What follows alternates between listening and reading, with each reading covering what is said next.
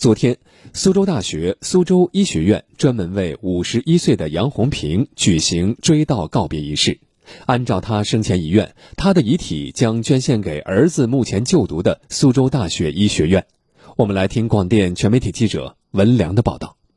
一鞠躬，再鞠躬，三鞠躬。伴随着阵阵哀乐声，家属、亲友、苏州大学、苏州医学院相关人员一起送别杨红平，大家一起献上洁白的鲜花，表示哀悼和敬意。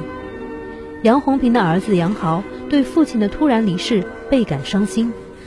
他说：“父亲出身贫寒，自幼丧父，初中毕业就离开家乡南通，开始在浙江绍兴做着小本生意，是家里名副其实的顶梁柱。日常生活中，父亲善良淳朴的个性让自己印象深刻。父亲是一个老好人，无论谁遇到困难找他，他都会想办法帮忙。”只要有人来店里面乞讨，他都还是五毛钱、一块钱的给予。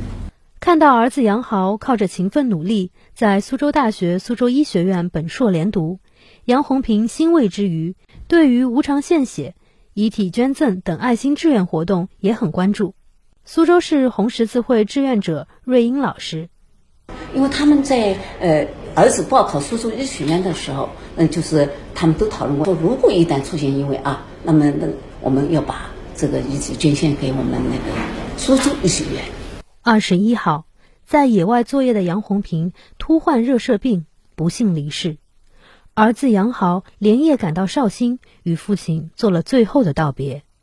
生命的尽头，杨红平要求家属把他的遗体捐献给儿子就读的苏州医学院。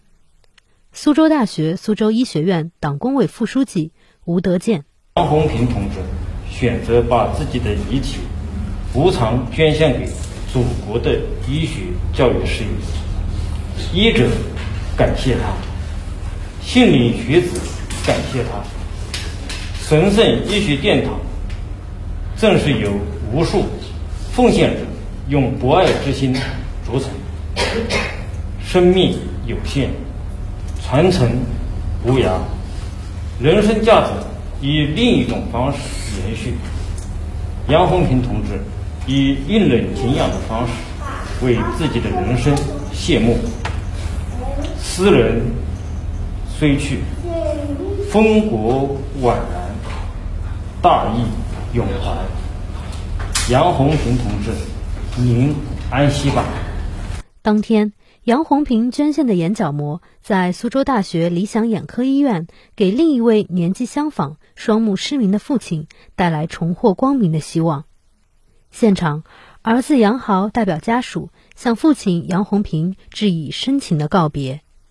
他说：“父亲的离世和捐献举动，也改变了母亲的人生观和价值观。”母子两人商量决定，一起签约遗体器官捐献志愿书。